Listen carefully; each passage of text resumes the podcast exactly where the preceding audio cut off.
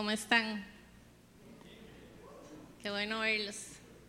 A mí una de las cosas que más me, gusta en el servicio del Señor es esto, tener la oportunidad de, estar aquí y, en humildad de verdad que, sea el Señor el que, me use.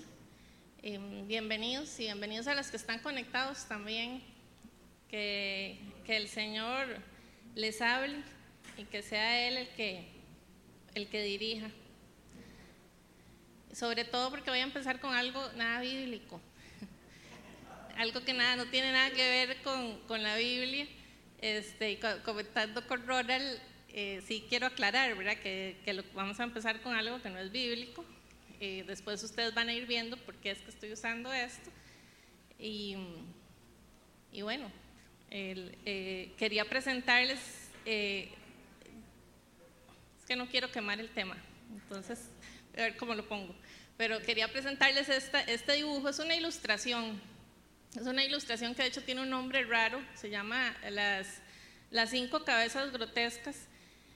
Un día ahí, una tarde, Leonardo da Vinci se sentó ahí, ahí en, su, en, su, librito de, de, bosquejos, porque esto es considerado un, un bosquejo que, que, él hizo, eh, se y, es, y, retrata o, o, atrapa más bien eh, los, los temperamentos de las personas, los cuatro temperamentos de los que tanto se habla. Yo no sé si ustedes han escuchado los temperamentos eh, de la personalidad.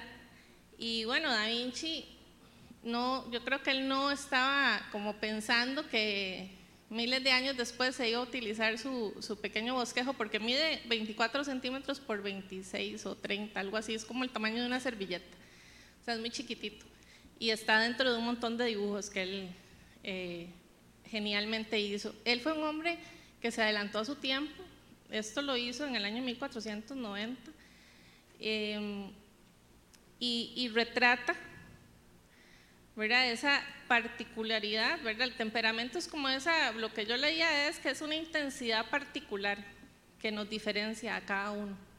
Cada uno de nosotros es distinto.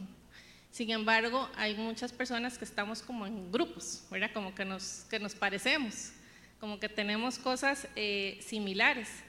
Y, y, eso nos hace ser quienes somos, ¿verdad? Es como esa, es una estructura que domina el humor y la motivación o la falta de, ¿verdad? Porque, y en, esas, en, esa, en ese retrato, ¿verdad? Sí se dice, se llama, yo creo que tiene un buen nombre, ¿verdad? Las cinco cabezas grotescas, aunque son cuatro temperamentos, el del centro, que tiene esa corona de, de, olivo, es como la sabiduría que logra eh, manejar esos temperamentos y, y, logra balancear, ¿verdad? Y esto, ¿verdad? Aunque no es bíblico, pero la teoría eh, lo propone y les voy a leer, les voy a leer lo que dicen los temperamentos y a ver quién, si ustedes se identifican. No lo voy a leer todo, yo creo que cada uno después si le interesa el tema puede buscarlo y, y ahondar un poco más. De repente por aquí hay algún psicólogo, eso lo, han utilizado mucho, entre otro montón de, de, de test y pruebas que hacen para poder ayudarlo a uno a, orientarse, sobre todo a los jóvenes. Bueno, no, yo tengo casi 50 años y créanme que todavía necesito orientación a veces. yo creo que todos estamos en esa búsqueda y, y, siempre es, lo rico es llegar al Señor, ¿verdad? Y que sea Él el que nos oriente y nos diga, vean, papitos, ¿verdad? Si usted es colérico, es voluntarioso, independiente, visionario, práctico, productivo, decidido y líder. Sanguíneo, dice, voy a leer solo las, las fortalezas, las debilidades las dejo para que las leas después. Eh, expresivo, es atento, personas cálidas, amistosas, que hablan y hablan y, y, son entusiastas y compasivas también. Los melancólicos, que es el tercero, vamos por el colérico, el sanguíneo, el melancólico es dotado, analítico, esas personas que son más pensativas, que de repente para tomar una decisión duran un toque, ¿verdad? Y uno esperando y no son, yo es que sí soy, yo sí me identifico más entre colérica y sanguínea, ¿verdad? Entonces, el, el, esperar y la paciencia ha sido algo que el Señor ha tenido que trabajar en mí. Es abnegado, trabajador y autodisciplinado, dice los melancólicos. Y el otro temperamento, los flemáticos, dice es una persona tranquila, confiable, objetiva, diplomática, eficaz, organizada, práctica, humorista, calmada y plácida. Yo creo que cada uno pudo como, ¿verdad? Tomar un poquito de, esa parte de en dónde estaré. Sin embargo, yo creo que todos tenemos un poquito de, de todo, ¿verdad? Se supone, de hecho, que hay un poco, hay uno predominante y hay otro poquito, porque de a veces uno, aunque sea un poco más eh, mandado, ¿verdad? Y, impulsivo, de repente tiene sus momentos de pensamiento y análisis, no crean. O sea, y al revés, ¿verdad? Las personas que son muy analíticas, muy calmadas, de repente tienen un día o un momento de, de, de euforia. Y así es como Dios nos creó a cada uno, con cada una de esas diferentes particularidades, e inclusive 1490 años antes de que Da Vinci hiciera su ilustración, y según la teoría, ¿verdad? Porque tampoco es bíblico lo que voy a decir, pero Jesús vino a escoger 12 personajes que tenían cada uno sus particularidades. Y hemos visto también, hemos leído mucho sobre, sobre todo de Pedro, ¿verdad? Yo creo que es el que más eh, conocemos, que claramente yo creo que Pedro todos lo identificamos en, en, el temperamento colérico. Este, que yo creo que eso es una palabra un poco fuerte porque en realidad son personas bonitas, no son tan feas. Digo que la cólera es como, como uno lo liga a cosas negativas, ¿verdad? Y no necesariamente. Entonces, eh, aunque es uno, solo una teoría, yo creo que sí, Jesucristo vino a dejarnos esa guía, ¿verdad? Con esos 12 espectaculares maestros que nos dejaron muchas enseñanzas y que mm, en quienes me voy a fundamentar en la, para, para la charla de hoy, ¿verdad? Jesucristo vino a cambiar el mundo, Él lo vino a cambiar, Él transformó, o sea, hay un antes y un después de la muerte de Jesucristo en la cruz. Y mm, y él se acompañó, él no hizo solo. Él vino a escoger un equipo de trabajo y a, hacerlo, a dejarnos ese ejemplo. Porque solos, muy, muy poco, tal vez uno sí logre las cosas, pero no en, nuestras propias fuerzas, y está en la palabra del Señor, en nuestras propias fuerzas, todo nos va a salir, no nos va a salir de acuerdo a la voluntad del Señor que sea, que sea Él el fuerte, que sea Él el líder, que nosotros seamos parte de ese equipo. Él vino a, escoger a estos hombres y hoy ustedes y yo todavía estamos aprendiendo de lo que ellos aprendieron en primera persona. Ellos entraron con el Señor a aprender y los voy a llamar los divergentes, de hecho así se llama en la charla de hoy. Esos divergentes que vinieron a, hacer ese cambio. Y, vamos a orar antes de continuar, para que el Señor sea el que, el que nos hable de qué significa ser un divergente en su reino. Padre, en el nombre de Jesús, yo me dispongo para que me uses, que me uses de la manera en que vos querás, Señor, que seas vos el que hable y no yo. Que mm, todos mis miedos, mis no sé, Señor, lo que haya en mí en este momento se ha quitado en tu nombre y que, que, en tu nombre, Señor, se han abierto los oídos del corazón de cada una de las personas que están escuchando este mensaje, para que seas vos el que tome control total de lo que nosotros estamos haciendo en esta tierra y que nuestro paso por esta tierra marque la diferencia, transformación de acuerdo al ejemplo que nos viniste a dejar, Señor Jesús. Pongo esta, este tiempo, Señor, delante tuyo y te doy las gracias por todos los que estamos aquí reunidos en tu nombre, Padre, en el nombre de Jesús. Amén. Voy a explicar un poquito la palabra divergente, que para algunos es una película, que es muy buena, por cierto. Y es una saga, ¿verdad?, de varias películas, pero no voy a hablar de la película. La palabra significa discrepar o estar en contra o, tener un pensamiento contrario. Les voy a leer esto que me llamó mucho la atención, que dice, eh, es irse apartando sucesivamente unas de otras dos o más líneas superficiales. Ahí está hablando de, la geometría. Pero resulta que la palabra tiene muchos eh, significados de acuerdo a la psicología, de acuerdo al, a, ¿cómo se llama? Inclusive a la religión. Depende del contexto en donde usted esté, usted puede ajustar la palabra divergente, pero lo principal es que significa diferencia, separación de. Entonces, cuando nosotros recibimos al Espíritu Santo en nuestra vida, esto es lo que sucede. Nosotros nos vamos separando del mundo. Nos vamos convirtiendo en divergentes. Nos vamos haciendo eh, esas costumbres, esas prácticas que teníamos. Ya hay algo en nuestro, nuestro corazón que nos dice, eso está mal. Ya yo tengo que dejar de hacer esto por más tontillo que sea o por más heavy que sea, el Señor nos empieza a transformar y empezamos nosotros a cambiar nuestra manera de vivir, nuestra manera de, sentir, de hablar. Y esto generalmente al principio, cuando el Espíritu Santo nos toca, es una bomba. Y ojalá pudiéramos lograr mantener, ¿verdad? Ese, primer encuentro con el Señor. Lo que pasa es que la vida pasa. Y entonces, de repente, otra vez nos volvemos a encontrar a los amigos que nos hacían sentir bien, y otra vez volvemos a empezar a ver las películas, y entonces estamos en esa tensión constante, ¿verdad? Donde queremos estar con el Señor porque ya lo conocemos, porque ya tenemos su Espíritu Santo en nosotros, pero de repente no hemos sido transformados totalmente, entonces hay cosas que nos jalan todavía a nuestro viejo, a nuestra vieja persona, por decirlo así. Y, y ahí es donde entramos en esa discrepancia, ¿verdad? Constante con el, con el, con el pecado que nos está jalando. Y entonces queremos hacer, ¿verdad? Como dice Pablo, lo que le agrada a Dios, lo que le agrada al Espíritu Santo, pero terminamos haciendo lo que le agrada a Satanás. Y ser un divergente para Cristo no, es una tarea fácil, pero se convierte en nuestro día a día.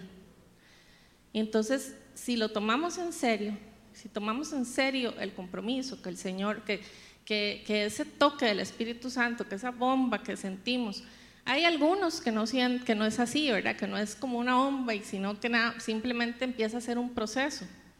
Pero nos empezamos a diferenciar.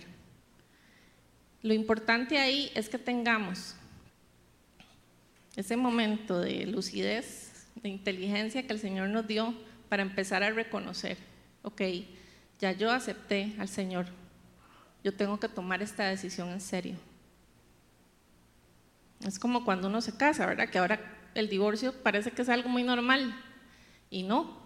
O sea, si nos vamos a la palabra y aprendemos lo que es un matrimonio en el Señor, el, referente de, de, Shakira y de todos esos, ¿verdad? Que ahora parece que esos son los referentes matrimoniales y, y no. O sea, tenemos que venirnos a la palabra.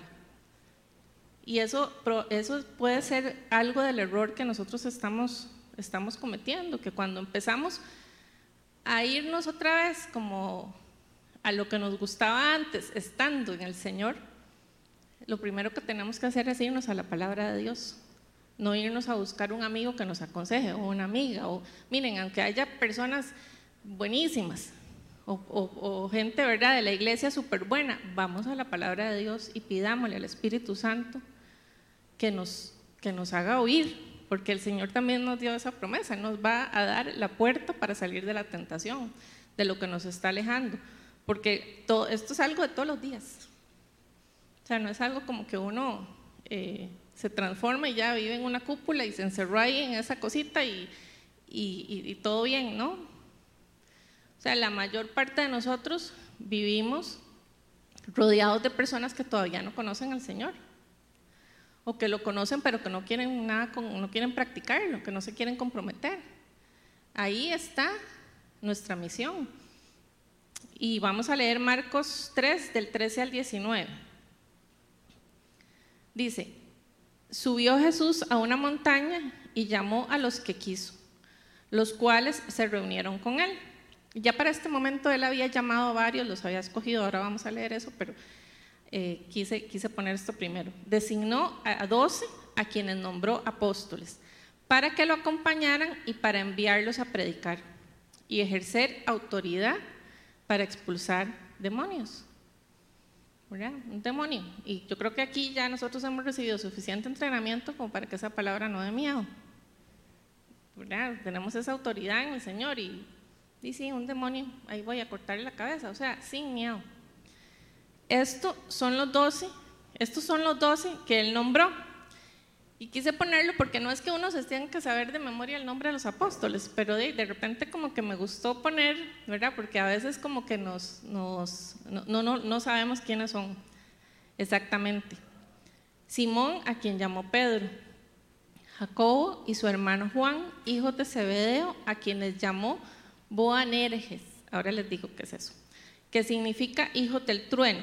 Andrés, Felipe, Bartolomé, Mateo, Tomás, Jacobo, hijo de Alfeo, Tadeo, hijo, digo, Simón el celote y Judas Iscariote, el que lo traicionó.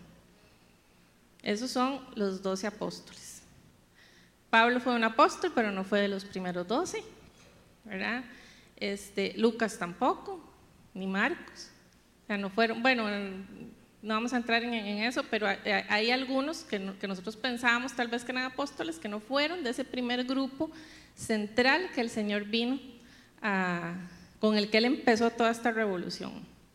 Todos ellos tenían diferentes personalidades, todos eran de contextos distintos, unos tenían plata, otros no, unos tenían estudios, otros no, unos sabían hablar, otros no. O sea, todos eran 12 maes de repente, usted imagínese, ¿verdad? Estar ahí en un cuarto con 12 hombres desconocidos que después en el proceso terminaron siendo, siendo hermanos, ¿verdad? Pero ellos fueron los que le pusieron el picante a la historia bíblica, porque qué aburrido hubiera sido para Jesús venir él solo a hacer todo lo que hizo. Porque si nosotros leemos en los evangelios todas las cosas que él pasó con los apóstoles, ¿verdad? Que hasta un día llegó y les dijo, ¿saben que ya estoy harto de ustedes? Que no aprenden.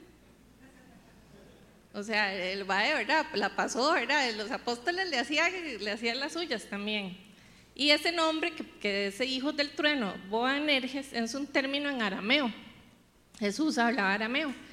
Y él les puso eso, digamos que para distinguirlos. Puede ser un apodo porque yo no sé si los molestaban después o qué, pero la cosa es que les puso estruendos, hijos del trueno, de la ira, porque estos dos eran sin duda extrovertidos, sanguíneos, ¿verdad? coléricos en su máxima expresión, además que parece de eran muy jóvenes, y le pidieron a Jesús, vean, esto no, no, lo vamos a proyectar, pero en Marcos 10, 35, 40, le pidieron puestos de honor en el reino de Dios. O sea, ellos llegaron y le dijeron, Señor, ¿sabe que cuando nos muramos, nosotros queremos estar uno a la derecha y otro a la izquierda porque somos sus preferidos? Y entonces Jesús, yo nada más me imagino que el maestro se quedó siguiéndolos como, ay, qué pecadito. ¿eh? Y entonces, eh, es que eso no me corresponde a mí, les dijo el Señor. Eso es para mi Padre. O sea, yo no los puedo poner. Así que si alguno de nosotros tenía esa idea como de sentirse el favorito de Dios y decir, yo estoy haciendo tantas cosas que voy a estar ahí, ¿verdad? A la derecha el Padre, no a la izquierda, no a la derecha Tal vez de segunda, tal vez aquí vaya a estar, no sé, Pedro o alguno de esos, ¿verdad? Pero yo puedo estar ahí a la derecha. No, no va a ser así, ¿verdad? O sea, eh, no sabemos cómo va a ser en realidad. Este, ya el Señor sabrá, yo sé que va a ser algo maravilloso, pero ellos le pidieron puestos de honor, ¿verdad? Quisieron que cayera fuego del cielo en una aldea samaritana, porque los estaban tratando mal. Y entonces ellos llegaron y le dijeron, Señor, Elías lo hizo, nosotros también, que caiga fuego sobre todos estos. Me caen, o sea, nos cayeron mal, nos trataron mal, que, que caiga fuego.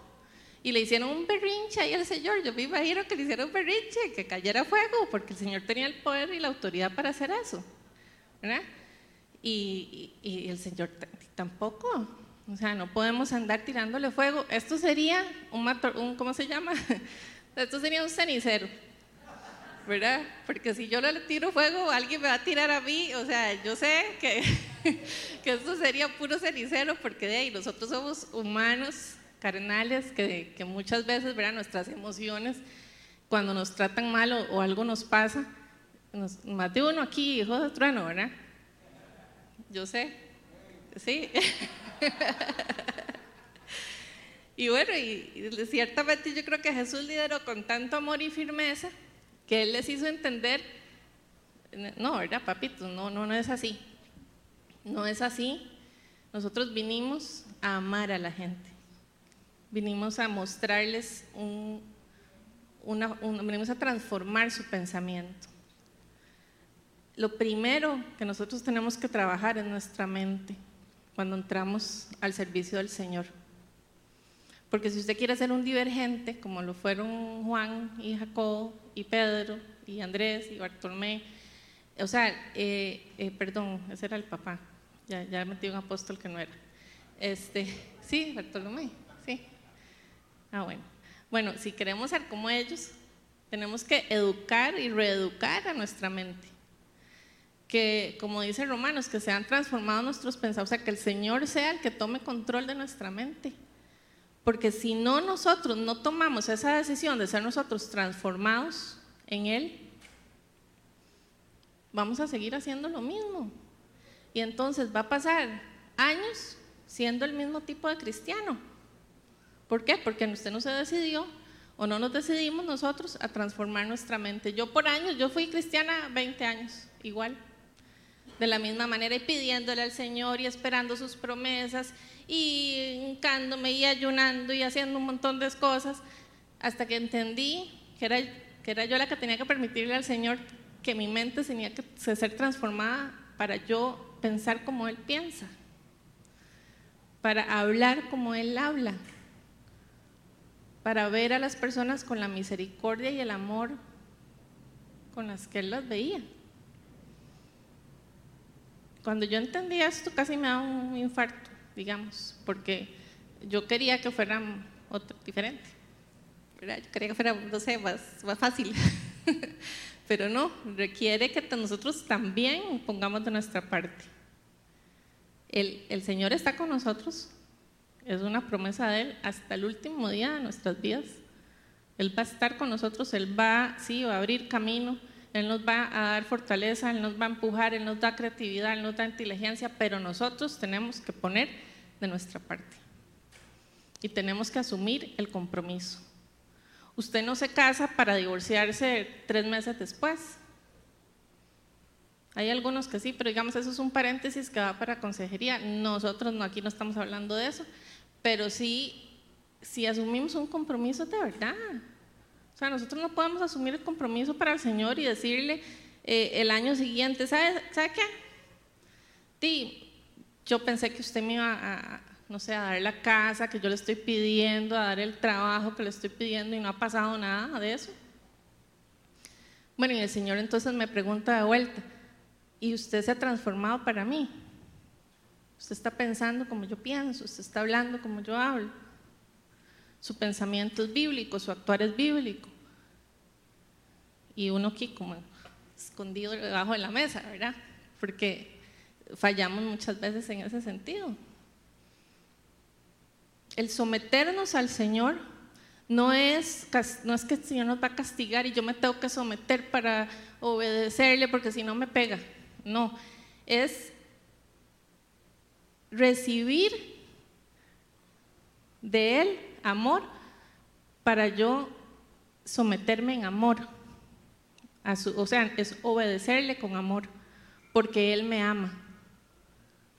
Porque yo lo que recibo de Él es amor, es confianza, es autoridad para destruir a los demonios, ¿sí?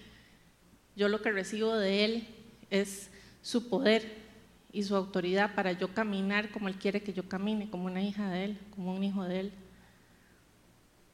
No como una persona que, le está, que estamos, y nos vamos desviando, pero para el otro lado, no nos hagamos, no seamos divergentes para el mundo.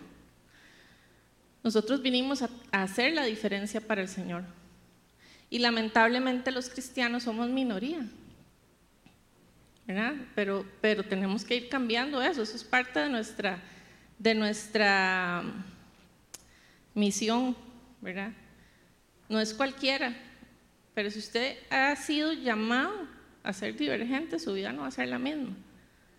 Ser cristiano es chidísima, ser cristiano, así, ¿verdad? Ya cuando uno le entra al, compromiso, da miedo, mucho, muchas veces da miedo, ¿verdad? Vivir por fe, porque hay días en donde uno dice,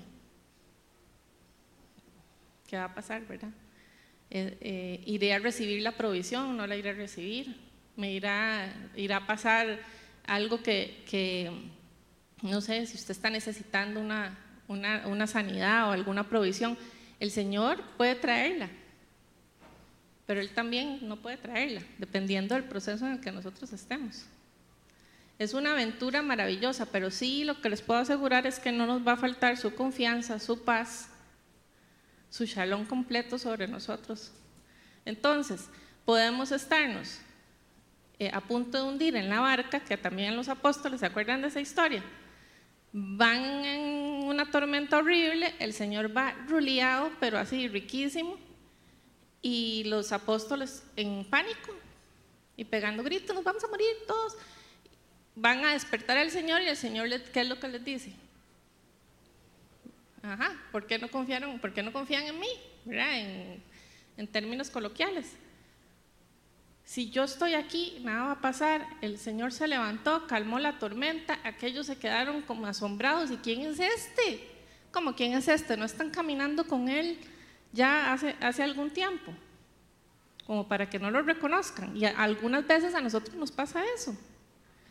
Entramos con el Señor y caemos ahí en cruz y el Espíritu Santo nos toca y empezamos a caminar con el Señor y de repente nos quedamos sin trabajo, de repente nuestra, no sé, nuestro matrimonio se despedaza, de repente empiezan a pasar aquellas tormentas, porque no son las tormentas del barco, nadie de aquí se monta en un barco y va a una tormenta, ¿verdad? Y todo, o sea, las tormentas nuestras son problemas reales, bueno, ese era un problema real para ellos, porque si, si ir un barco con una tormenta, pues sí, uno puede morir realmente, literalmente.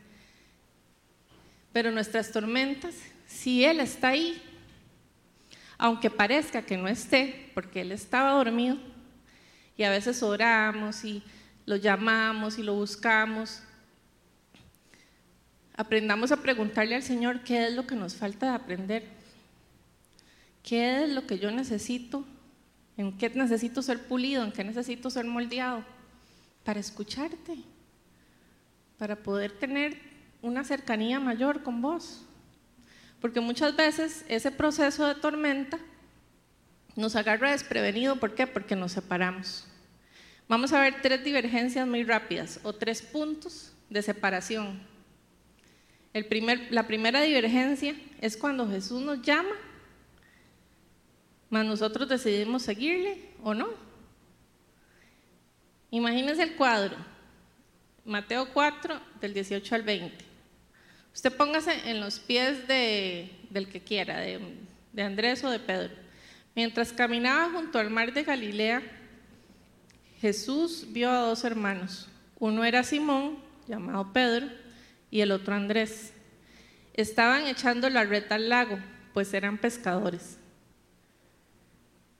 Vengan y síganme, les dijo Jesús, y los haré pescadores de hombres. Al, instante dejaron las redes y los siguieron.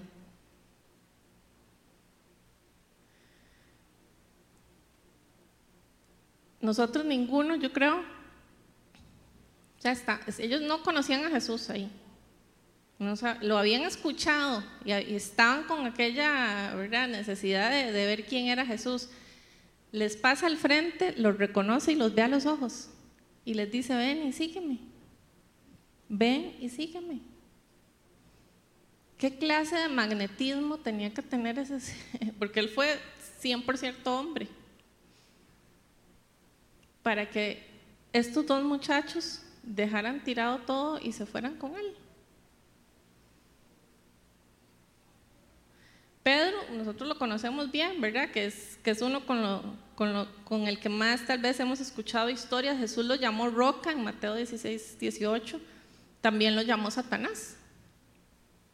Cuando éste insistía que Jesús lo rechazara, eh, que rechazara la muerte en la cruz. En Mateo 16, 23. A través de Pedro también aprendimos del amor y perdón eterno de Dios. Él negó a Jesús su, su, amado, porque ya para ese momento él amaba a Jesús. Y lo negó tres veces. Jesús le advirtió y él dijo, jamás voy a hacer yo eso. Tal vez vos no has negado a alguien explícitamente, pero sí le has dado la espalda a Jesús muchas veces, sin inconsciente o inconscientemente. Pero aún así, Él nos ama y nos perdona una y otra vez. Y esto no lo digo para que entonces digamos, ah, ok, voy a ir a pecar y después le pido perdón al Señor y voy a pasar en eso, porque en esa ambivalencia usted nunca va a crecer espiritualmente. Entonces nunca va a poder ejercer la autoridad que el Señor le dio. Porque usted va a estar entre el pecado y entre el perdón y, ¿verdad? y, eso no es una vida cristiana sana. Solo el Señor puede saber si, si, en un momento de pecado y usted tiene un accidente le va a dar tiempo de llegar a la salvación que sabemos de historias y, personas que han, que han muerto así, ¿verdad? Cristianos hermosos, maravillosos, que le dieron la, la espalda al Señor por, por permitir la separación, por permitir convertirse en divergente para el mundo y no para el Señor. Somos, somos un ejército pequeño pero potente porque nuestro líder, nuestro comandante, nuestro dirigente es el Dios Todopoderoso. No importa lo que nosotros vivamos aquí, y eso es lo que, lo que tenemos que entender. No importa lo que vengamos a vivir a esta tierra, no importa. La recompensa eh, va a ser mucho mayor. En Mateo 4, del 21 al 22, más adelante vio a otros dos hermanos, a Jacobo y a Juan los hijos de Zebedeo que estaban con su padre en una barca remendando las redes. Jesús los llamó y dejaron enseguida la barca y a su padre y lo siguieron. Los hijos del trueno, estos muchachos impetuosos, impulsivos, llenos de fuerza, dejaron a su papá No sé si ustedes han pensado, o sea, los que son papás, que sus hijos se vayan porque llegó Jesús y los llamó. Los puede llamar a ser misioneros, los puede llamar a otro país, los puede llamar a, a servir al Señor en algo que tal vez usted se asuste. O se los puede llevar con Él. Es que nos gusta solo escuchar las cosas bonitas, ¿verdad? Pero también, si estamos en este mundo, tenemos que estar claros que ser divergentes para el Señor es también ser parte de, no todo, de las cosas que no son beneficios, porque a veces somos cristianos y solo queremos los beneficios de la cruz, solo queremos recibir las promesas y las bendiciones, pero no queremos hacer el sacrificio. El precio ya está pagado. La persona de Jesús vino a pagar ese precio por usted y por mí. Ya Él lo pagó. Somos conscientes de ese precio. Estamos haciendo lo que el Señor nos está llamando a hacer. Estamos parados en la línea de batalla, haciendo lo que el Señor nos está pidiendo que hagamos. Y yo, no, esto no es para regañar a nadie, ¿verdad? Con todo el amor se los estoy diciendo porque es esa llama que se tiene que levantar en cada uno de nosotros. Que si Jesús viene y te llama, vos te levantes y digas, yo elijo a Cristo, yo elijo estar del lado del Señor, yo te elijo, Señor, yo quiero estar con vos, quiero hacer las cosas que vos querés que yo haga. Dame esa paciencia que necesito. Abre mis oídos espirituales para escucharte, dame dirección, dame guía. ¿Eso cómo se obtiene? Orando, hablando con Él y leyendo la Biblia. Para no comer cuento de nadie, porque, digamos, lo que yo puedo venir a decir aquí, ya empecé con algo que no, fuera, que no era bíblico, ¿verdad? Y si hay alguno muy perdidillo, se va a ir a buscar los temperamentos en la Biblia. ¿verdad? Entonces, tampoco las personas que estamos aquí paradas de, podemos venir y decir cosas, yo por eso lo aclaré bien, ¿verdad? Al principio, pero sí quería ponerlo así porque Jesús no hizo diferencia. Él no vino a escoger a los letrados, más bien vino, vino a ponerlos en su lugar. Él escogió, la mayoría de los apóstoles eran pescadores. Había hombres también estudiados, ¿verdad? Como Mateo. Posteriormente trajo a Pablo, que Pablo, ¿verdad? Ese es uno de nuestros mayores referentes, un hombre estudiado, un académico. Yo me imagino que Pablo era así como el, eh, el, el más importante de su época, con un conocimiento impresionante. Pero después el Señor le dio el mismo conocimiento a Pedro y a Juan y a Jacob, a todos. Y todos andaban hablando del Señor con una autoridad que solo, solo podía venir del Espíritu Santo, nada más. La segunda divergencia o el segundo momento de separación con el Señor es que Jesús actúa y habla, mas nosotros somos los que decidimos si queremos o no ser sus leales aprendices. Estamos siendo capacitados No tenemos que estar esperando. No cometan el error que yo cometí de esperar el llamado del Señor. Y entonces, esperando el llamado, de, duré como 20 años dando vueltas.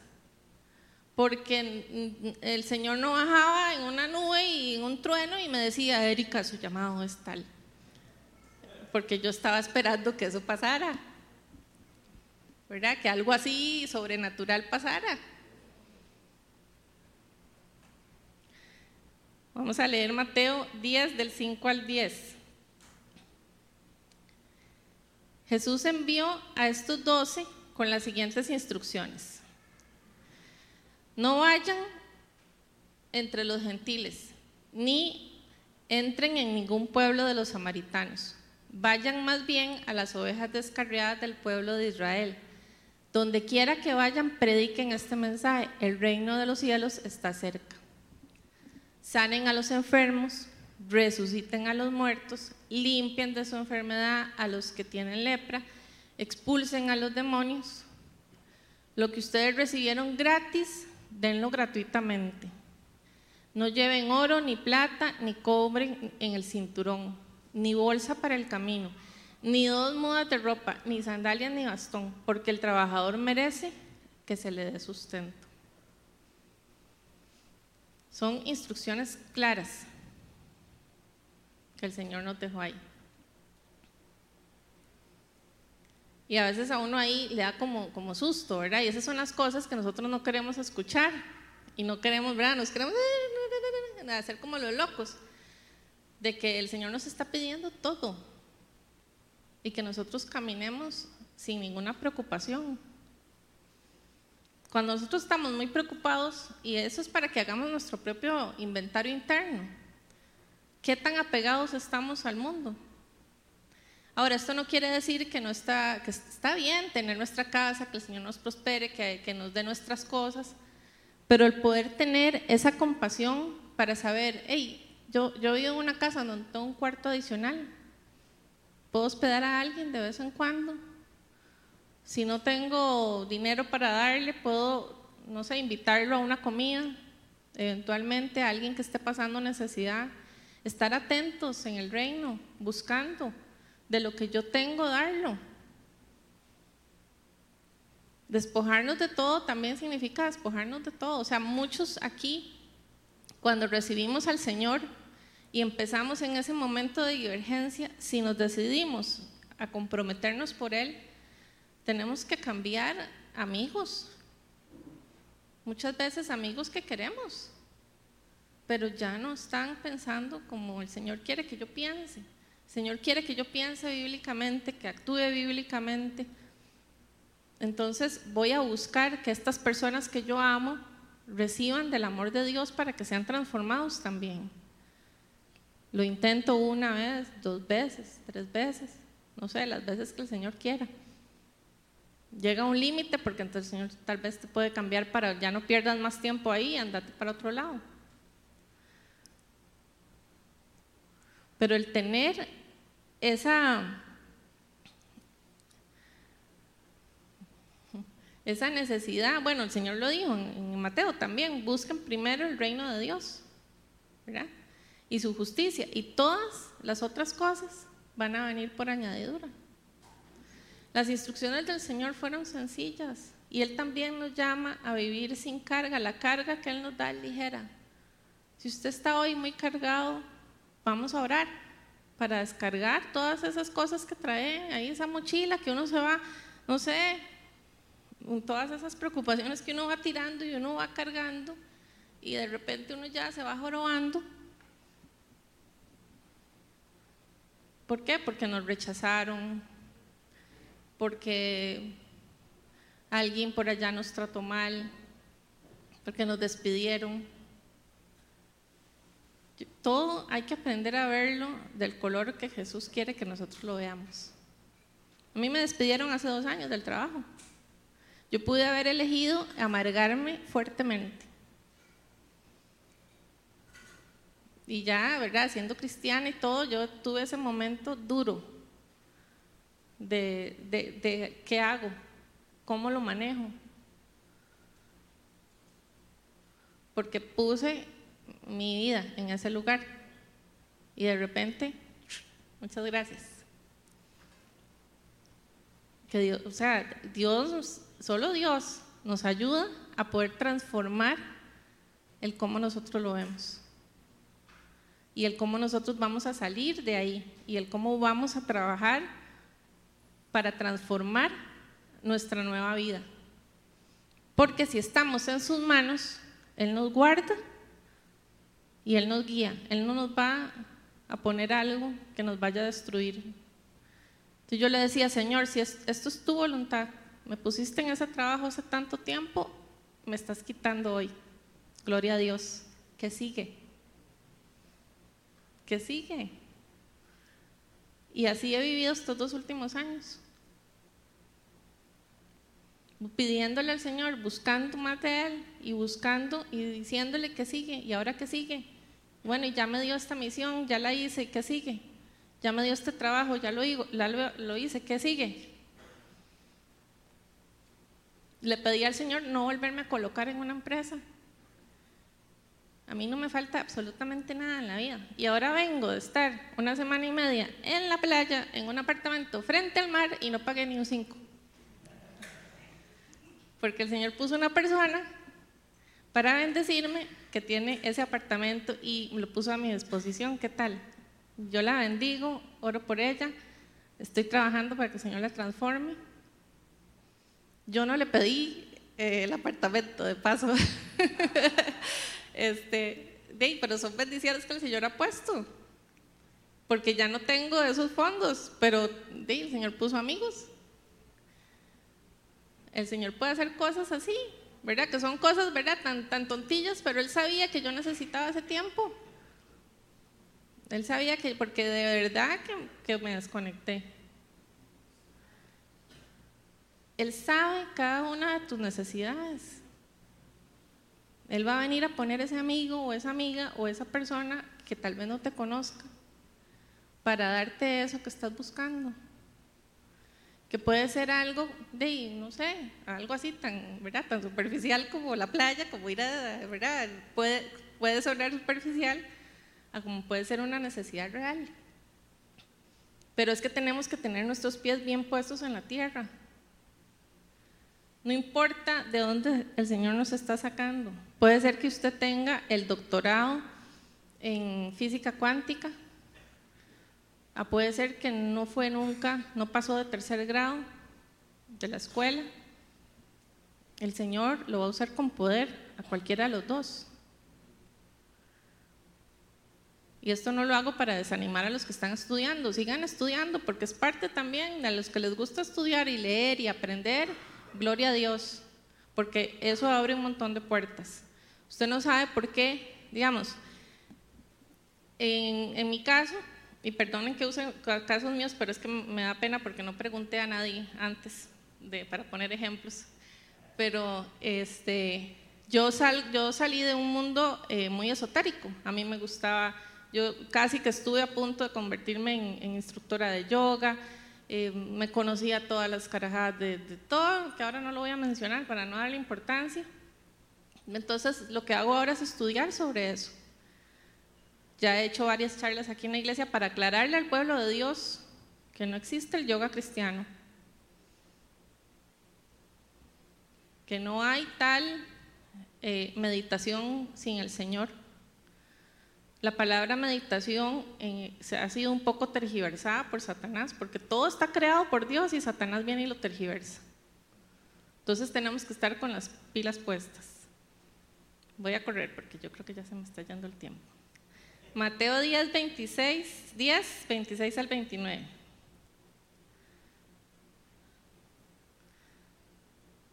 Espérese para devolverme un poquitico.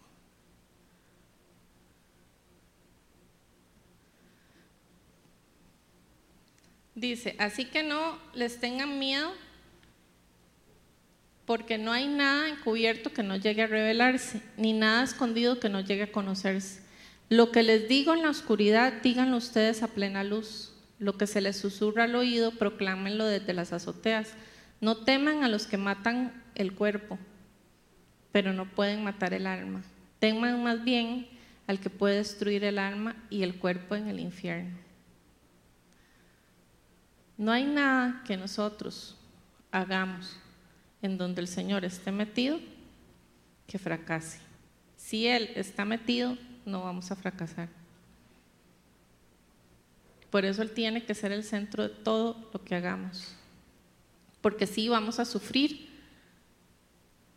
si nosotros vamos a, a ser perseguidos, pero entonces ahí es donde tenemos que volver a recordar que yo tengo una armadura puesta que yo tengo la autoridad del Señor y que yo estoy parada en la primera fila para destruir al enemigo.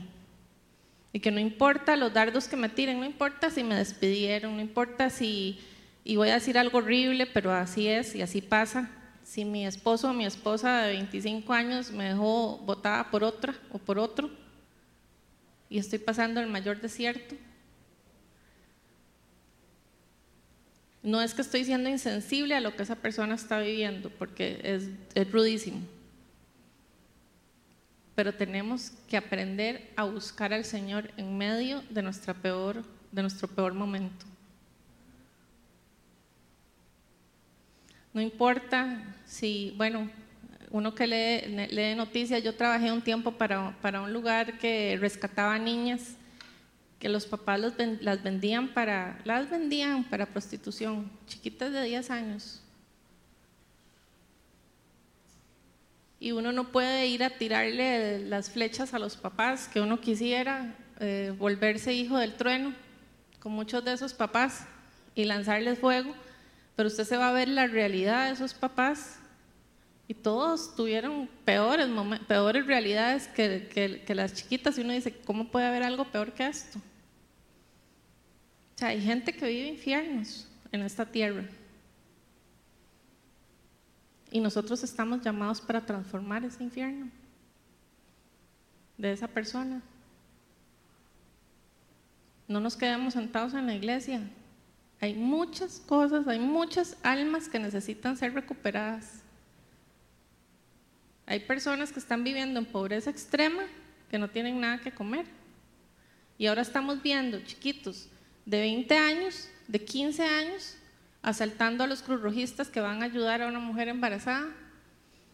No sé si vieron la noticia. Y los son chiquillos, un chiquito de 15 y uno de 20. Los amenazaron con pistolas. La Cruz Roja ya no quiere ir a ese sector de la ciudad, sino va con la policía. Porque los amenazan. Mataron a un cruzrojista el año pasado. Tenemos realidades sociales horribles que pueden ser transformadas con el amor de Dios. No estamos nosotros a transformar todo, ¿verdad? Y a hacer todo. Hay que pedirle sabiduría al Señor. ¿A dónde me vas a poner? ¿Qué es lo que voy a hacer? ¿Cuál persona me vas a poner al frente? Puede ser la persona que, no, sé, que me tocó en la fila del súper. Puede ser el cajero. Que Él nos haga atentos a ver a quién nosotros tenemos que impactar para su reino. Que no se quede una persona sin escuchar del Evangelio, de los que ustedes se topen, de los que nosotros nos encontremos. Que a veces es súper difícil, yo sé que no es fácil, porque no hay, no, muchas veces las personas están cerradas a escuchar de la palabra de Dios. Entonces ahí nos toca ponernos a orar por ellos y que el Señor haga. Divergencia número tres, y con esto termino, Jesús nos da la autoridad, mas nosotros decidimos si queremos arriesgarnos. Y aquí puse la palabra arriesgarnos porque, porque tenemos que arriesgarnos. El, el estar en medio de un montón de personas, y yo creo que yo les había contado esto, una vez un muchacho estaba, em, se, le, perdió la llave del candado de la bicicleta y estábamos en un centro comercial y el Señor me dijo, vaya, ore por él. Y yo, Señor, pero es que se le perdió la llave, usted le va a abrir el candado. Y empiezo yo en ese plan, ¿verdad? A hablar con el Señor. Y el muchacho aquí, ¿verdad? En aquella preocupación porque no podía abrir el, eh, no, tenía que irse y se le había perdido la llave. Y el Señor me dijo tres veces, ore por él. Y yo no fui. Después vino alguien con una llave, no sé, y le lograron abrir el candado y el muchacho se fue. Y el Señor, y yo le dije, ve, Señor, yo hubiera quedado en ridículo tras de todo, ¿verdad? Llego yo a decirle eso al Señor.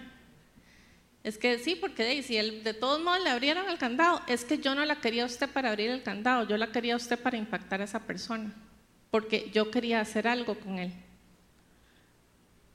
Y yo nada más lo vi donde él iba en la bicicleta ya y sentí unas ganas de salir corriendo y no lo hice. Todavía oro por ese muchacho. Y el Señor a veces yo siento que me ve así con misericordia, como ya yo me encargué, no se preocupe. Después de esa vez, yo trato de ser más eh, perceptiva a lo que el Señor me dice y actuar en el momento que el Señor me lo pide. No nos dé miedo y no tengamos dudas, porque si usted está delante de un completo extraño y el Señor le dice, ore por él, dígale tal cosa, usted no se lo está imaginando. Si usted es un hijo de Dios y tiene el Espíritu Santo y usted lo practica, es el Espíritu Santo que le está diciendo. Lo que pasa es que tenemos que ponerlo en práctica para, para entender que sí, es el Señor. Y si usted queda en ridículo, ¿qué importa? Después, después, ¿verdad? Yo me quedé pensando, yo dije, estaba en otro país. Ese muchacho yo no nunca más lo hubiera vuelto a ver. ¿Y, ¿Y, qué pasaba si yo oraba y no pasaba nada? Me dio miedo a mí quedar en ridículo. O sea, la vergüenza que yo sentía con el Señor de verdad que tuve que, buscar oración y todo, porque hasta que, que, no, ¿qué importa? ¿Y qué importa si lo conocemos? Después de eso he quedado en ridículo varias veces. Yo pienso, yo digo, uy, de ahí no pasó nada, pero ya yo no pienso que quedo en ridículo, yo digo, no pasó nada, pero el Señor va a hacer algo. No pasó nada que yo no estoy viendo con mis ojos, pero yo no tengo que verlo. El Señor, yo hice lo que el Señor me pidió. Él, se va a encargar del resto. Él se encarga de lo demás. En Mateo 10.1 dice, reunió a sus doce discípulos y les dio autoridad. Jesús vino y nos dio autoridad. Él no le dio autoridad solo a los doce, los doce después lo replicaron con 72 y esos 72 después lo siguieron replicando hasta el día de hoy. Le agradecemos a esos doce discípulos que no les dio miedo quedar en ridículo. Todos los doce la mayoría, no todos, murieron en formas muy atroces, murieron crucificados. Pedro murió en crucificado al revés. Él dijo que él no tenía, eh, que él no, él podía ser, que no podía morir igual que el Señor Jesús, que lo pusieran al revés. A uno yo creo que lo metieron a una olla de aceite o algo así, quedó vivo y lo siguieron torturando a Juan, ¿verdad? Sobrevivió, bueno. ¿Estamos nosotros dispuestos? ¿Cuántas veces fue Pedro a la cárcel? Y un día el Señor lo, sacó sobrenaturalmente. Llegó un ángel, chun chun, le sacó las cadenas y se lo llevó. Y Pedro se fue a tocarle la puerta a los amigos que estaban orando por él para que el Señor lo liberara. Y cuando Pedro llegó, no le abrieron porque no creyeron que era Pedro. Entonces, ¿verdad? A veces nosotros oramos y oramos y tenemos el milagro al frente y no lo vemos. Tenemos que aprender mucho de los apóstoles y, porque nosotros somos uno de ellos. No importa qué tipo de, de, personalidad tenga usted o qué temperamento tenga, el Señor nos quiere a todos y nos necesita a todos. No importa en qué forma el Señor lo está usando. A unos nos usan liberación, a otros nos usan intercesión, a otros nos usará para escuchar a las personas, para aconsejarlas. Estamos al servicio del Señor, somos parte de un ejército que no es de este mundo. Es un ejército que se separó del mundo al recibir al Espíritu Santo, que toma el compromiso y que dice, yo te elijo a ti, Señor. Yo quiero estar contigo, no importa lo que pase. Porque aquí puede ser que sea, o sea, que, que la tragedia sea magnánima, pero la recompensa en su gloria va a ser más grande que eso. Y ahí es donde tenemos que enfocarnos, que el Señor nos dé foco en Él. Muchas veces yo ahí tirada llorando, lo que el Señor me decía es, enfóquese en mis cosas y yo me voy a enfocar en las suyas levántese, sacuda el polvo, como también le dijo el Señor a los apóstoles. Vayan, evangelicen. Si esa casa, si esa persona no los escuchó, los despreció, sacúdanse el polvo de esa persona y sigan adelante. Yo los voy a proteger, yo los voy a, a cuidar, yo voy a estar con ustedes. Nada nos va a faltar, nada nos va a faltar si Él está con nosotros.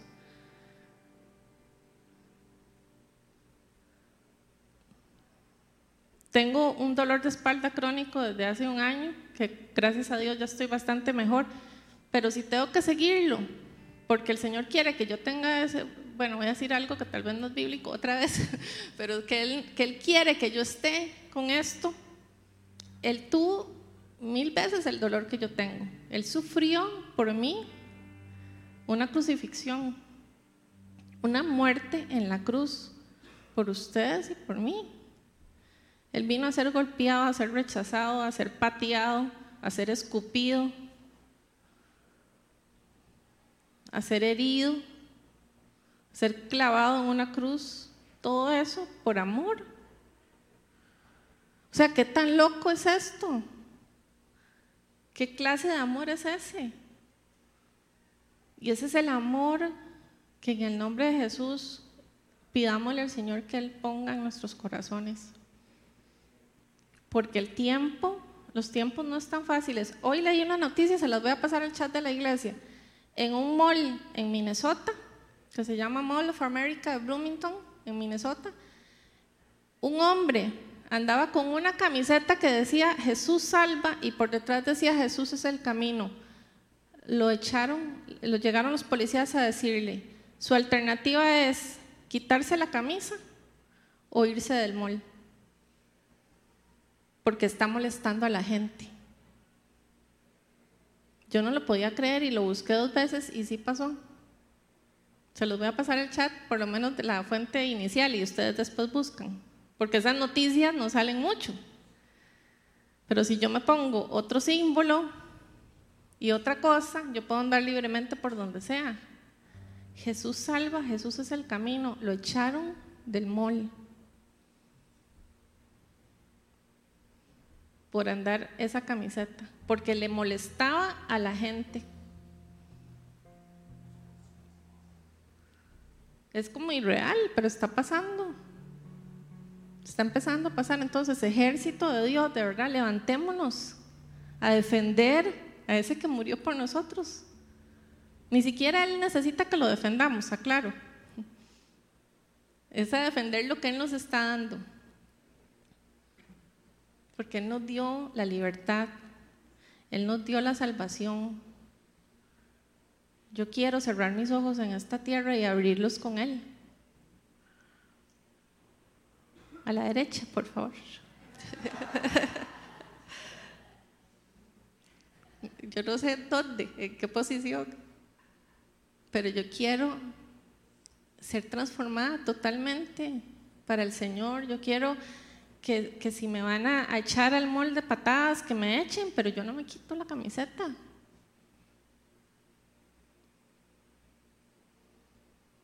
Este hombre creo que se puso a orar por las personas y al final lo dejaron ir a hacer un par de compras y se tuvo que ir. Pero, pero estamos llegando a tiempos en que no, no la vamos a ver fácil. Y probablemente seamos algunos como Pedro.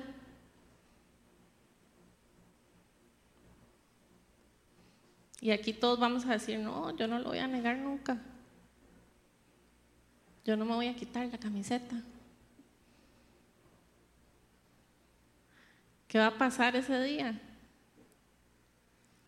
Que el Espíritu Santo nos transforme al punto en donde la incredulidad sea destruida,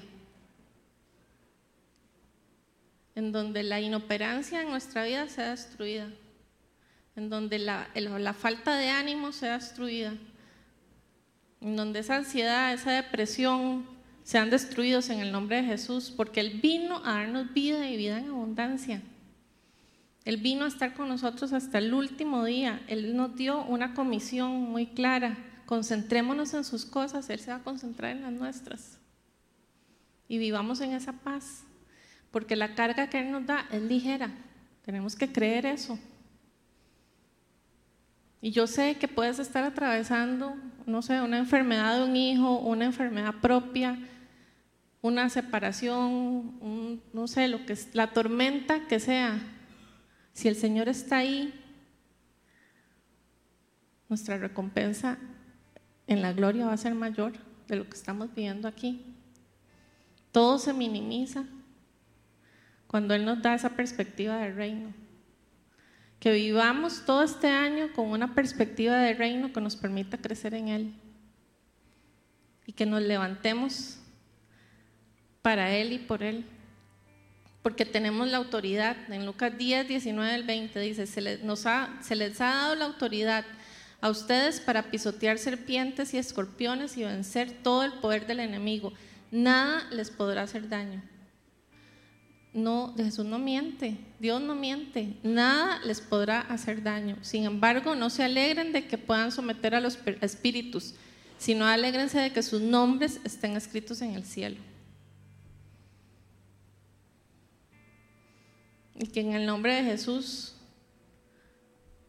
podamos tener esa valentía para enfrentarnos al enemigo.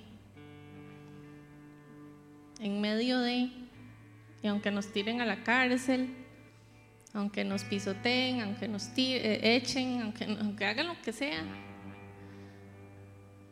que el Espíritu Santo nos transforme nuestra mente, nuestro vocabulario, nuestra forma de andar, para que podamos nosotros impactar como Él quiere que nosotros impactemos, que es con su amor nada más.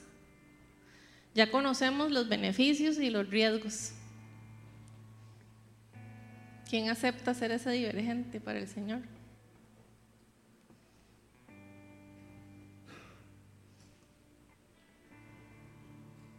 Y vamos a, alabar al Señor y alábenlo con todo su corazón con toda su fuerza. Y ojalá escuchemos esos tambores de guerra y nos enlistemos con ese compromiso firme en el Señor para hacer esos divergentes que el Señor está buscando. Porque Él vino y nos dijo que los ven y sígueme, ven y sígueme. Si lo estamos siguiendo, es en reciprocidad su amor, no es un sometimiento por castigo, es por amor es porque yo quiero hacerlo, porque Él me ama de una manera que nadie me va a amar nunca, ni siquiera la puedo entender. Él te va a quitar el miedo y te va a dar paz.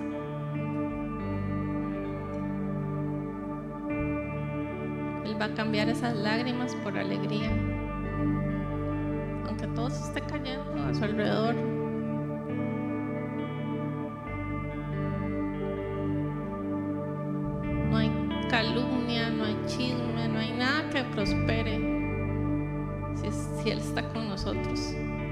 va a salir adelante. La verdad va a salir adelante.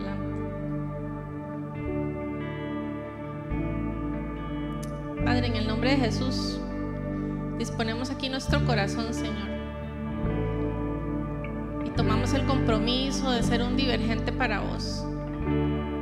De trabajar, Señor, para tu reino con compromiso. De estar, Señor, día a día enfocado en tus cosas y confiado de que vos te vas a enfocar en las nuestras. De que todo lo que estamos pasando, Señor, nos vas a dar esa respuesta o tal vez no, pero estamos buscando escucharte. Y estamos confiados de que vos estás con nosotros, de que el fuego de tu Espíritu Santo, Señor, nos toque, nos llene, supla todas nuestras necesidades, Señor. Que tu Espíritu Santo se encuentre con nuestro espíritu, Señor, y nos transforme, que cada día, Señor, tengamos esa nueva misericordia de tu parte y podamos ser transformados, Señor, buscando disipularnos, buscando conectarnos con gente del reino. Ayúdanos, Señor, a darnos las palabras correctas en el momento correcto. Que seamos nosotros ese un componente necesario, Señor. Sabemos que si, que si te estamos sirviendo, vas a estar con nosotros, Señor, y no importa lo que sea, que no nos dé miedo, quita toda vergüenza de nosotros, Padre, en el nombre de Jesús, para poder hablarle a las personas, así como lo hacía Pedro, como lo hacía Juan, como lo hacía Andrés, como lo hacían tus discípulos, Señor. Nosotros somos discípulos. Estamos aquí, Señor, para amarte y para servirte. Danos fuerza y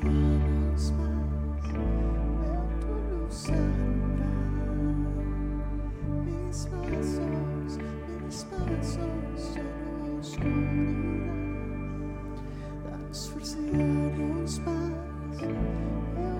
saludar mis manos, mis manos.